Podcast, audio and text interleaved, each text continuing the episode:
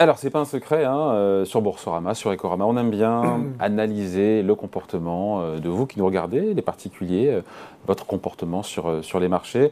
Et on a eu pas mal d'infos récentes sur le sujet, donc avec encore une fois un constat qui est assez mitigé, contrasté. Bonjour Laurent. Bonjour David. Laurent Grassin, directeur de la rédaction de Boursorama. Euh, on fait le point tous les trimestres. Vous, pouvez vérifier d'ailleurs, hein, les vidéos elles sont en ligne. Pas tous les trimestres, sur euh, régulièrement, quasiment, non mais régulièrement, parce que l'AMF, l'autorité des marchés Ouais. financiers, nous donne de l'info euh, tous les trimestres sur euh, ce qui permet pour nous de commenter encore une fois. Et euh, on a vu des- une publication qui montre, euh, la plus récente, qui date d'il y a quelques jours, euh, que les investisseurs individuels peut-être ont été un petit peu échaudés, refroidis par cette volatilité, par la baisse des marchés cette année. Ouais, David, tout à fait. Bon, après, c'est il y avait l'été aussi. puisse Il y dire. avait l'été aussi. hein.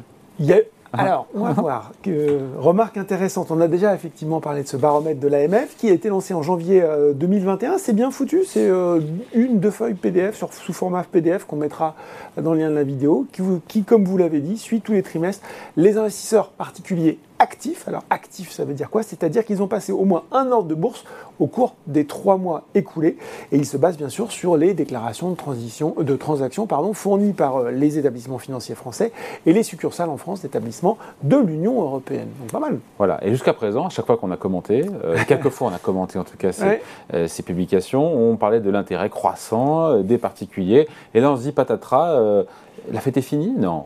Ben, Peut-être un petit peu. Alors, c'est vrai que ce baromètre, il a été lancé dans le cadre de la crise Covid. On a vu, on a largement commenté cet intérêt croissant des particuliers pour la bourse, favorisé par, par euh, ben, une séquence boursière euh, assez exceptionnelle.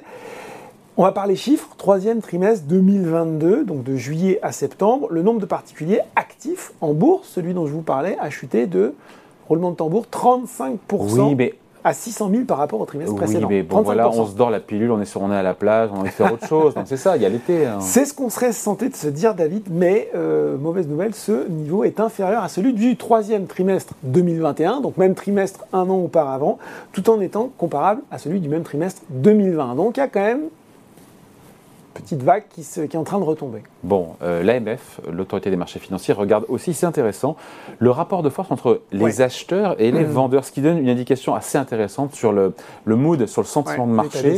Et là, pour le coup, ça donne quoi? Alors, on a eu euh, toujours sur, le même, euh, sur la même période, hein, 485 000 particuliers qui ont acheté des actions. Ils étaient 599 000 au trimestre précédent, 526 000 un an auparavant. Donc là aussi, ça baisse. C'est le niveau le plus bas depuis deux ans. Donc on pourrait dire, bon, bah, ça y est, les gens sont en train de vendre. Ça, c'est une petite surprise parce que dans le même temps, le nombre des vendeurs, David, eh bien, euh, il a lui aussi fortement baissé de 360 c'est 362 000 contre 639 000 au deuxième trimestre. Ça veut quand même dire que le solde entre les particuliers acheteurs et ceux qui vendeurs reste en faveur des acheteurs. Ce qu'on peut se dire aussi, alors que le nombre de transactions a bien reculé, 8,8 millions sur la période, par rapport, il faut revenir au, au quatrième trimestre 2019 pour, euh, pour retrouver plus faible en termes de transactions. Ouais. On sent finalement des gens qui sont assez attentistes. Euh, ceux qui sont rentrés n'ont peut-être pas forcément envie de vendre. Ceux qui arrivent n'ont peut-être pas forcément envie d'acheter. Et un peu comme finalement les gérants professionnels, institutionnels, on se demande bien dans quel sens ce marché va évoluer. Ouais, après, on peut dire que tout ça est assez normal. Voilà, c'est une forme de normalisation. Euh, Les Français ont pris goût au, au marché financier. Mais en même temps, il y avait eu ce fort rebond très puissant Ouais. post, post-crise Covid, enfin pendant la crise Covid Mhm. d'ailleurs. Et, et puis après, il y a le retour à la, à la réalité, découvrir un, un environnement qui est moins porteur. Et donc, adverse, euh, ouais. certains pourraient dire que d'ici quelques trimestres, voilà, on va retrouver le niveau d'avant-crise. Sauf qu'il y a une autre enquête euh, parue il n'y a pas si longtemps qui montre que l'envie de bourse, L'envie d'avoir l'envie pour bourse. la bourse Ouais. n'a pas forcément disparu. Oui, tout à fait. Une enquête récente qui était sortie au début Et qu'on va pas revenir aux, années euh, précédant le, le Covid.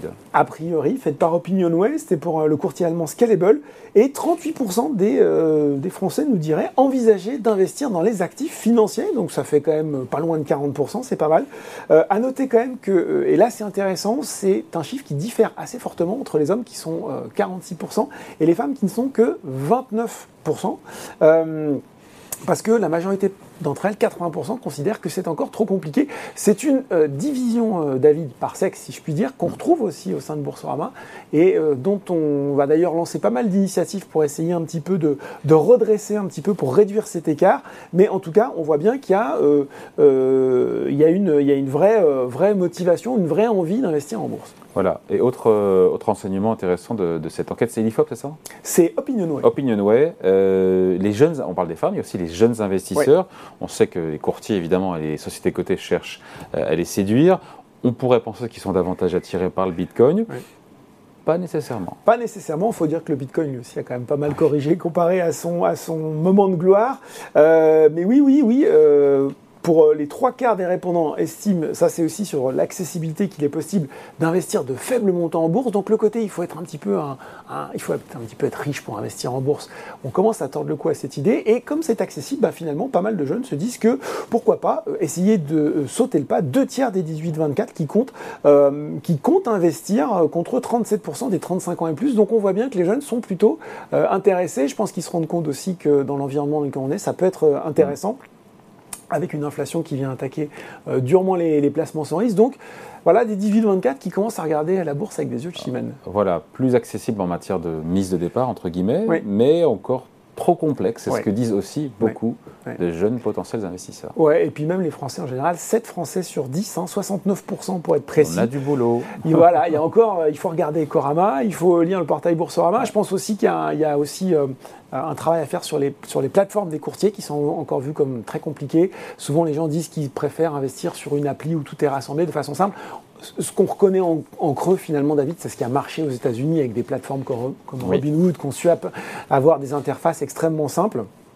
Donc euh, on a 57% euh, euh, des hommes qui trouvent que c'est trop complexe, 80% des femmes, là aussi il y a du travail. Pour 64% des sondés, investir en bourse devrait être aussi facile que de faire des achats en ligne. Et là, on voit bien hein, le one-click order sur Amazon, on voit bien ce que, ce que les gens recherchent. 75% des répondants, on va finir là-dessus, qui répondent qui estiment également que les commissions sont trop élevées. Là, je ne suis pas tout à fait d'accord. Quand on regarde, je pense maintenant il y a une méconnaissance, mais les courtiers en ligne ont quand même bien démocratisé cet aspect-là.